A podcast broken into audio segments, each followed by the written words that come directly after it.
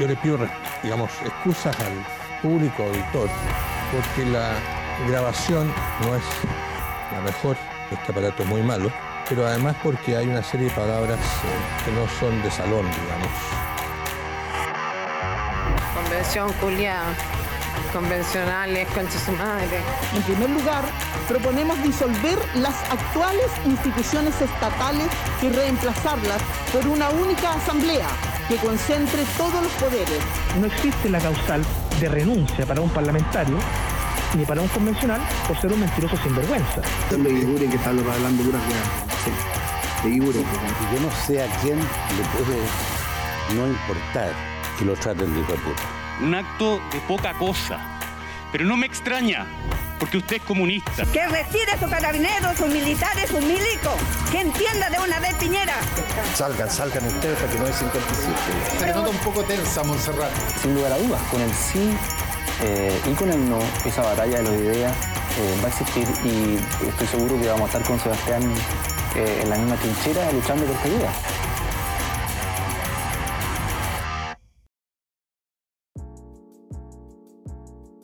Bienvenidos a un nuevo episodio de Punto de Reglamento. Y como ya se está haciendo mala costumbre, nos acompaña hoy día Carlos Oyerson, abogado, magíster en Derecho Administrativo y asesor legislativo. Carlos, ¿cómo estás? Hola Sebastián, bien y tú, muchas gracias por la presentación. A lo mejor después para la introducción, más que mala costumbre, va a tener que pedir perdón, es lo que había nomás. Oye, la, hay que decir que la, semana pasada no, pudimos grabar este, este programa y me llegaron WhatsApp, la gente preguntaba por Instagram qué pasa con Carlos Yarzún, por qué no, hubo punto de reglamento, estaba muy preocupada la gente. Por, ¿está, todo bien? Me imagino, me imagino que ah, hubo alguna nota en el Top Secret de la segunda o algo así, ¿o no? Estaban preparando algo para el, cuerpo de reportajes del Mercurio este domingo, si es que no había punto de reglamento esta semana, pero por lo visto no, no, no va la nota ya. ya tranquilizamos las aguas. Efectivamente, oye, eh, interesante estuvo la semana en, el Congreso Nacional, ¿eh? no solo por el, por el proyecto de infraestructura crítica, sino que por la tan mentada, comentada, famosa reforma de los cuatro séptimos. Así es, eh, efectivamente, yo estoy de acuerdo contigo. La, reforma constitucional que, rebaja el quórum a, cuatro séptimos para hacer cualquier reforma constitucional, sin duda se, lleva toda la, atención de la agenda legislativa. Pero como tú bien dices, Sebastián, eh, yo no dejaría pasar lo, lo, que sucedió a propósito del proyecto de infraestructura crítica por una razón muy concreta. Y es que se da en la antesala de una votación es importante en donde pasan varias cosas. En primer lugar, hay una mayoría amplia, más allá incluso de los dos tercios en el Senado, que aprueba el, proyecto de infraestructura crítica y sin el apoyo del gobierno.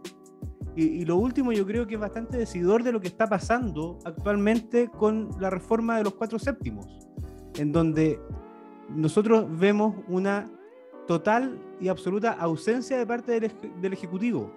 Y eso al menos yo había, no lo había visto en el gobierno anterior.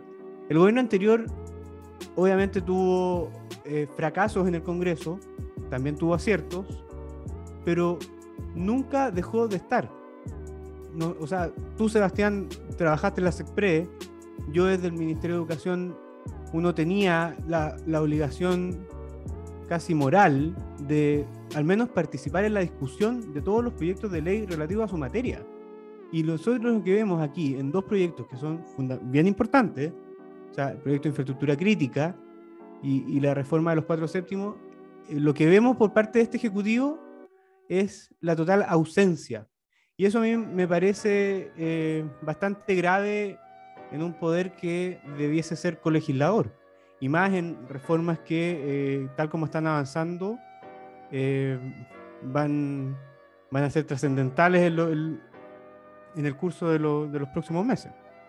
Sí, bueno, dos cosas respecto a eso. El, proyecto de infraestructura crítica se aprobó con un, amplio margen en el Senado, 37 votos a favor, y eh, que aquí marca, sigue marcando el distanciamiento que hay entre Pro Dignidad y el socialismo democrático, porque el, bueno, el único voto en contra fue de la senadora Campillay pero hubo tres abstenciones que fueron de Daniel Núñez, de Claudia Pascual y, de, y el senador La Torre, que se abstuvieron de votar. Y bueno, yo siempre han sido bastante críticos del, del proyecto y no, uno tampoco esperaba que, que aprobaran, ni mucho menos, pero, pero son esos, esos, esos hechos, esos hitos que van acentuando el, distanciamiento entre estas dos coaliciones que sustentan al gobierno. Y lo otro que tú nos, puedes contar más en detalle, uno que ya no está allá en el Congreso toda la semana, en los pasillos, conversando con la gente, viendo qué es lo que ocurre en detalle, que claro, la, que han sido bastantes quejas de, de la oposición también y de los propios parlamentarios del gobierno, que esta ausencia del,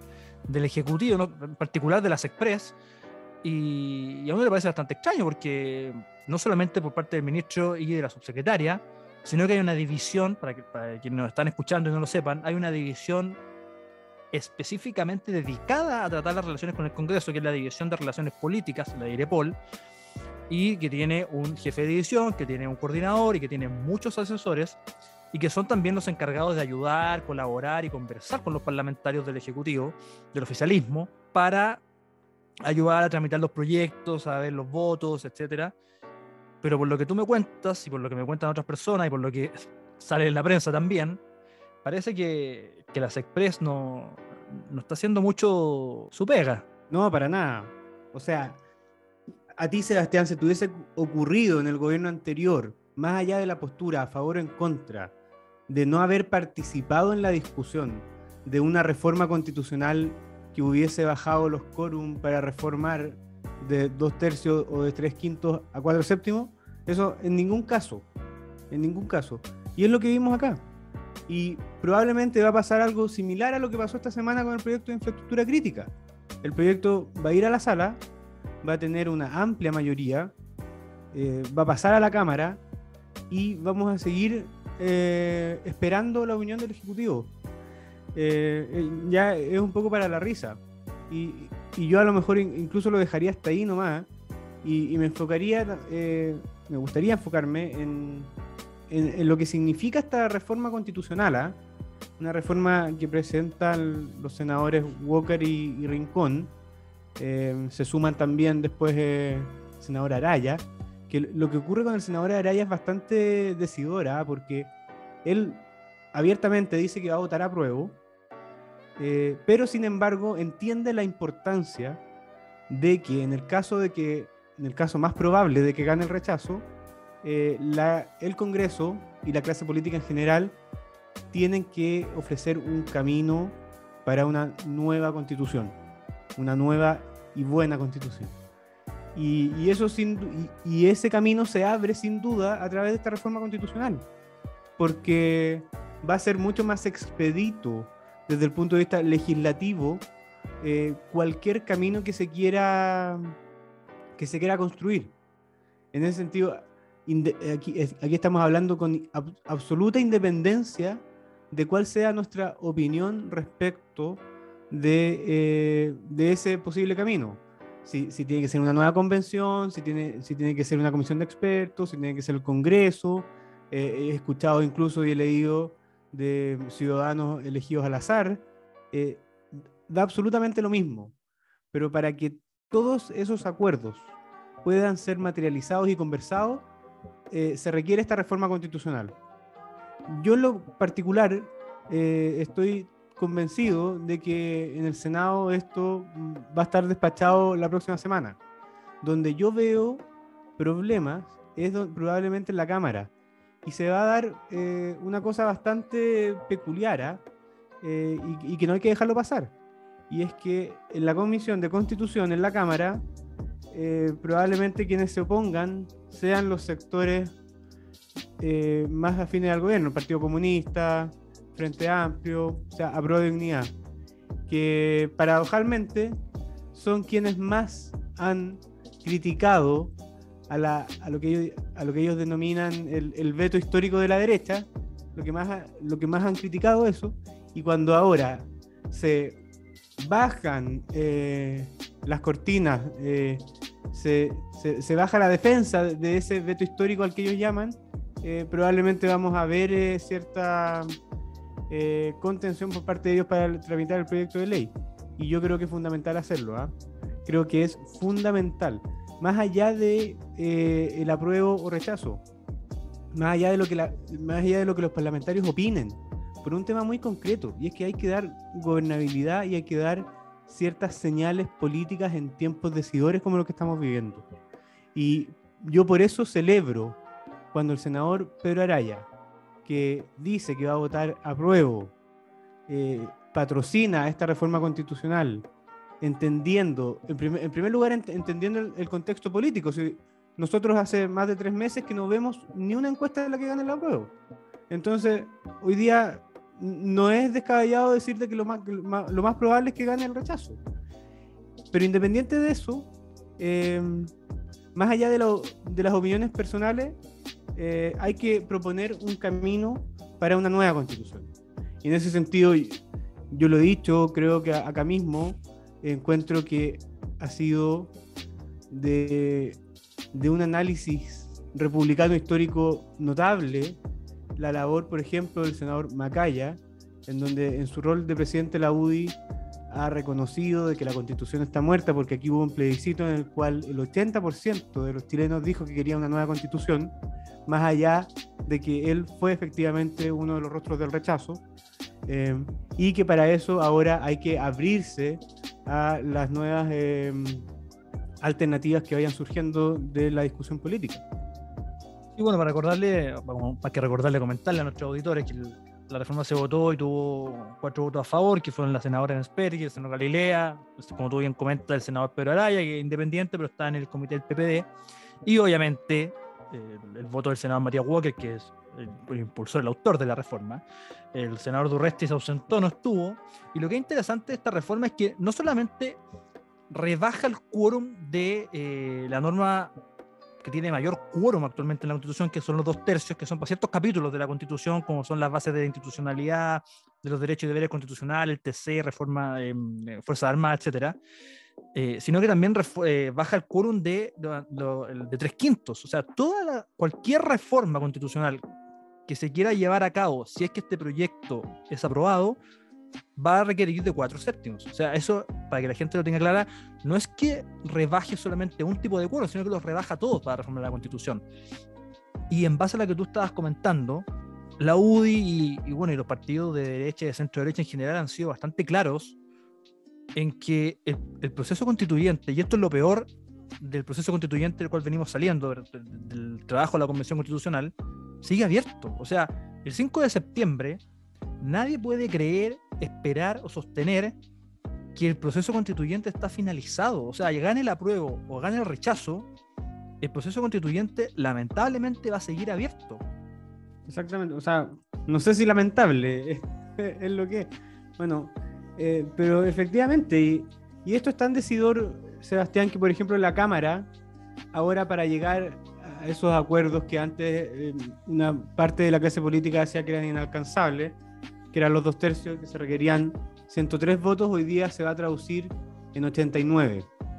Entonces, eso yo, lo valoro bastante porque tiene, tiene dos elementos. Uno, que, como decíamos anteriormente, eh, se, baja esa cortina de hierro y en el fondo ahora se, se abre una opción real y concreta de llegar a, esos quórum.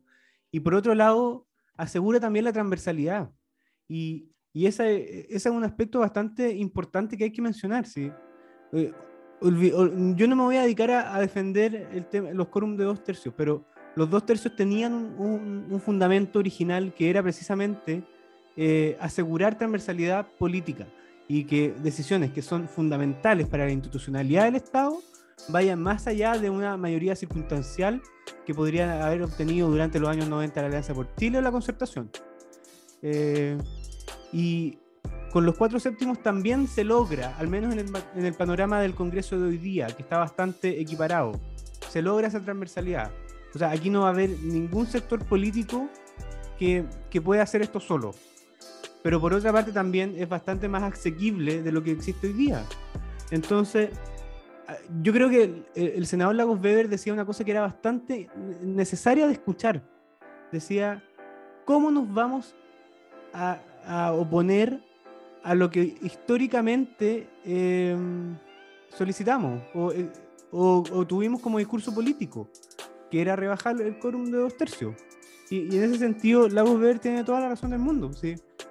Y, vuelvo al punto anterior, más allá de las posturas actuales que tengan los senadores y diputados a favor eh, en el apruebo o en el rechazo, hay una cosa que es bastante eh, clara y que es que aquí hay que asegurar la continuidad del proceso y hay que asegurar caminos institucionales para esa continuidad.